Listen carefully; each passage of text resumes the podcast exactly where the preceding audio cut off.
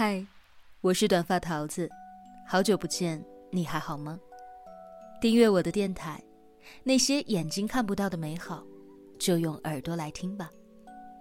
今日份的故事，那个全家感染的老人也走了。文章原标题：那个全家感染的老人，在微博写下你好后，也走了。作者周冲，作家。出版，我更喜欢努力的自己等多部畅销书。公众号，周冲的影像声色。以文艺的笔调，以理性的思维，剖析人间事与人间情。还记得那个在微博发出“你好”的老人吗？他走了。二月二十八日中午，他于光谷同济医院离世。二十八天前，他的女儿也过世，死因相同，因感染新冠肺炎，悲怆离开。老苏是退休老师，七十七岁，爱人七十二岁，膝下有一儿一女。女儿已经离婚，带着外孙女儿和二老一起度日。一月二十二日，女儿感染。因没有床位，得不到有效的救治。八天之后，也就是一月三十日，他留下年幼的女儿、苍老的双亲，在家中离世。所谓撕心裂肺，都临摹不出那种痛苦的万分之一。但是悲剧还没有完，家中仅剩的老人和孩子，也都确诊了。老苏感染。十三岁的外孙女感染，老伴儿最严重，双肺感染。二老一小，重病缠身，怎么办呢？没有外援，没有内助。女儿离世之后，外孙女儿唯一能够依靠的，就是姥姥和姥爷。孩子的爸爸早就不来往了，自离婚，他就再也没有出现过。彻底消失，对女儿不管不顾。老人现在就是孩子唯一的家人，如今双双倒下，怎么活下去呢？老人怎么办？孩子怎么办？不敢想。老人开始到处求助，无果。二月五日，老人没有办法了，想到了去网上求助。他尝试着发微博，可是不懂操作。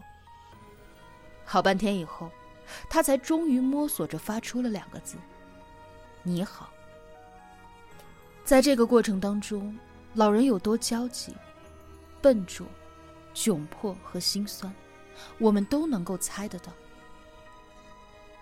如今，这条微博之下，已经有了一点二万条留言，有人鼓励。有人祈祷，有人直接哭喊：“老天，你睁眼看一看！”后来，经过了一个亲戚的帮助，老人将一家人的求助信息一点一点的发了上去。好在网络求助终于有了结果。第二天，外婆被收治了。第三天，外公和外孙女儿也入了院。我们以为一家人的悲剧至此就已经画上了句号，但没有想到的是，这种病太狡猾，太无情。外孙女的情况虽然有一点一点的好转，但老人的情况却不容乐观。二月十日，老人的血氧一度掉到了六十几。二月十一日，虽然恢复至九十五。但我们都知道，心肺的特点之一就是反复无常。明明看起来很好的人，说走就走了。钱江晚报的报道里，一位患者突然离世，年轻人，才三十多岁。一位六十多岁的男性患者也走了。前一天，上了呼吸机，但他的生命体征平稳。体质也很不错。以为都会好转，但没有想到，就一天，他就永远的闭上了眼睛。还有一个刷遍朋友圈的视频里，医生正在喂一个心肺患者喝水。患者也是老人，他沙哑着声音说：“太烫了。”医生说：“太烫了呀。”等一会儿再喝吧，老人说。好，那就等一会儿再喂。可当医生一转头，他就已经离世了。几秒钟，从生到死，如此迅速，猝不及防。《海上柳叶刀》里，一个医生也说了，有一个患者是一个大妈。身体不错，自己走进医院来的，各项指标也都还行。出院的那几天，还能够天天拿着手机，跟家人、广场舞同伴视频，特别的乐观。但就在第四天，他的血氧饱和度急剧下降。第五天，血氧饱和度掉到了五十。医生开始和家人打电话，宣告病危。在生命最后的几分钟里，大妈还在视频。下午两点钟，她和老公视频通话完，没一会儿，手机从她的手中啪的掉到了地上，然后大妈就走了。面对这种猝然的离开，医生个个崩溃不已。换谁在现场？能够忍住这种心如刀绞和泪如雨下呢？下班的时候，我和同事抱头痛哭。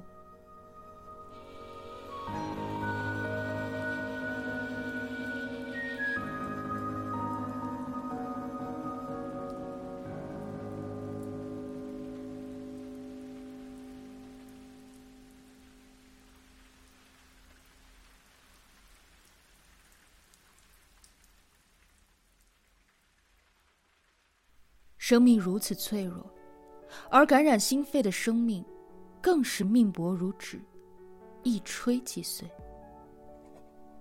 这个病进展会非常快，很多病人能够扛过来，很多病人不明原因的就会突然加重。该用的药我们都会去用，该做的抢救我们也都会去做，但有时候就是没有办法。在离开前。病人的病情会反复无常，有时转危，有时又似乎有了起色，但不到最后关头，都不能乐观。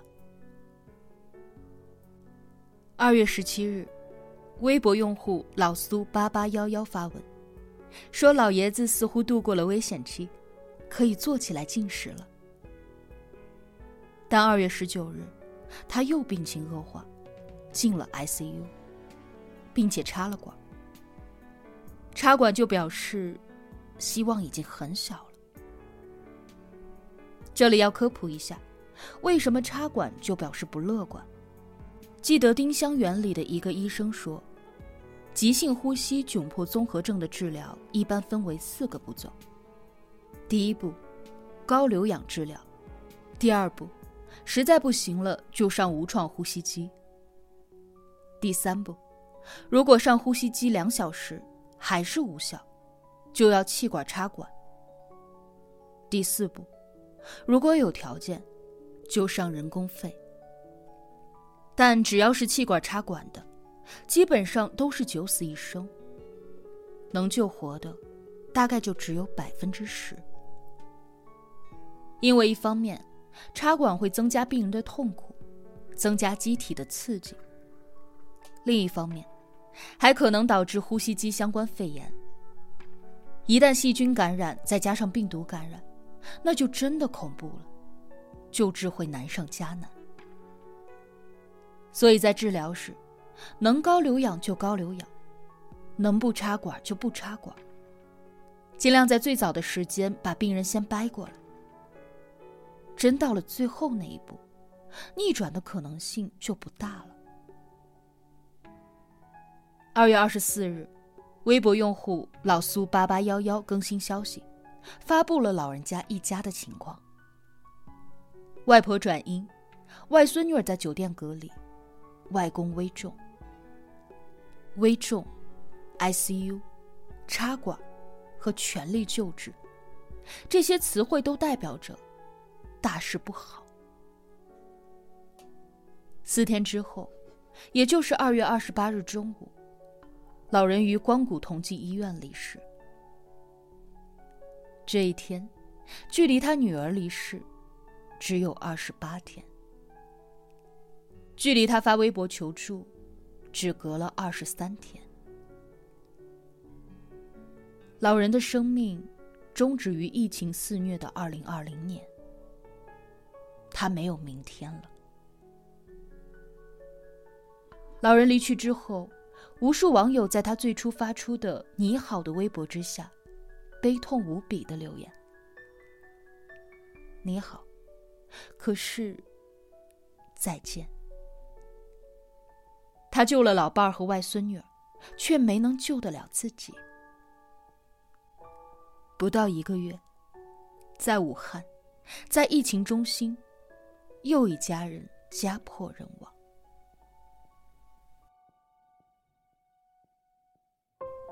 这两三个月来，这样的悲剧还少吗？常凯导演一家四口离世，李月父母双亡。武汉倩倩一家感染，母亲离世。有人没有了爸爸，有人嘶声力竭的喊着妈妈。有人继父母离世之后，自己也已感染。不多举例了，你我都知道，王者一个接一个。哪怕是今天，也依然有人沉默的告别。凡俗如你我，所求不多，不过是天下太平，家人无恙。但在过去的两个月的湖北，似乎成了一种奢望。他们不得不面对无尽的恐惧和亲人的痛苦。大家可能还不知道，感染心肺的人特别特别的煎熬，他们会吃不下。干咳，浑身酸痛无力，而在危重时，那种体验堪称人间酷刑。有医生这样描述心肺患者的状态：病人真的很可怜，你们可能没有见过那种样子，一直喘，一直憋，戴着面罩张口呼吸，就像是一条刚刚从水里面捞上来的鱼。而临终时，他们一直呼吸困难，直到最后几分钟，病人全程清醒。病人会呼救，会喊着哭着说：“医生，你救救我！”伴随着剧烈的挣扎，直到呼出最后一口气。因为他们是死于呼吸衰竭，但并没有造成神志障碍和意识丧失。所以他们会眼睁睁的看着自己咽气，他们会痛苦的挣扎，会疯狂的求生，但医生无可奈何，因为这时候，病人的肺里有大量的粘液，就像是肺里装满了果冻，氧气无法进入肺泡，输氧也不管用了，就只有活活窒息。这种临终场面，哪怕是见惯了生死的医生，也会崩溃落泪。真的太残忍了，能做的太少了。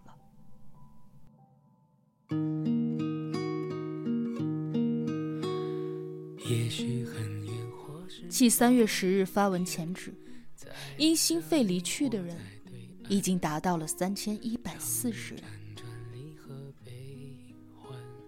这些数字背后，全是一个一个惨绝人寰的家庭悲剧。比如老孙，在他离去以后，年幼的外孙女儿将会如何面对千疮百孔的生活？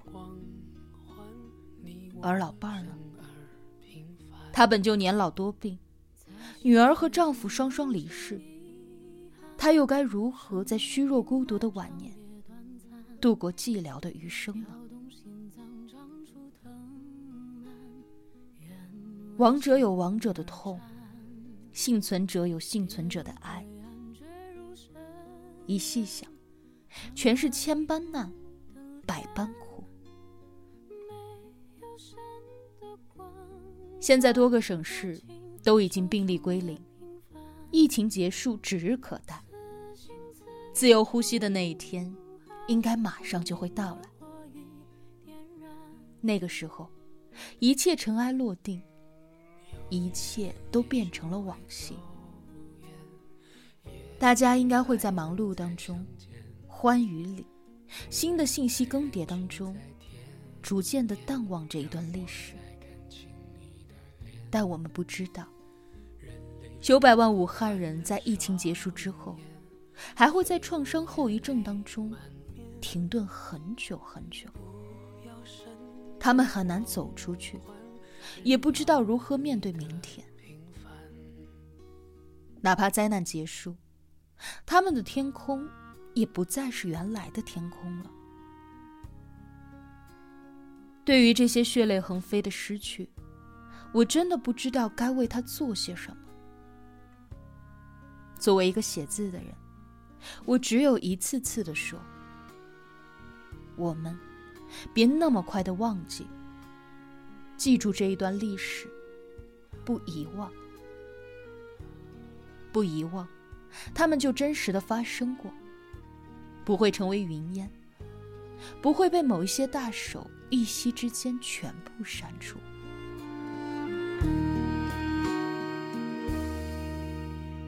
在心碎中认清遗憾，生命漫长也短暂。跳动心脏，长出藤蔓，愿为险而战。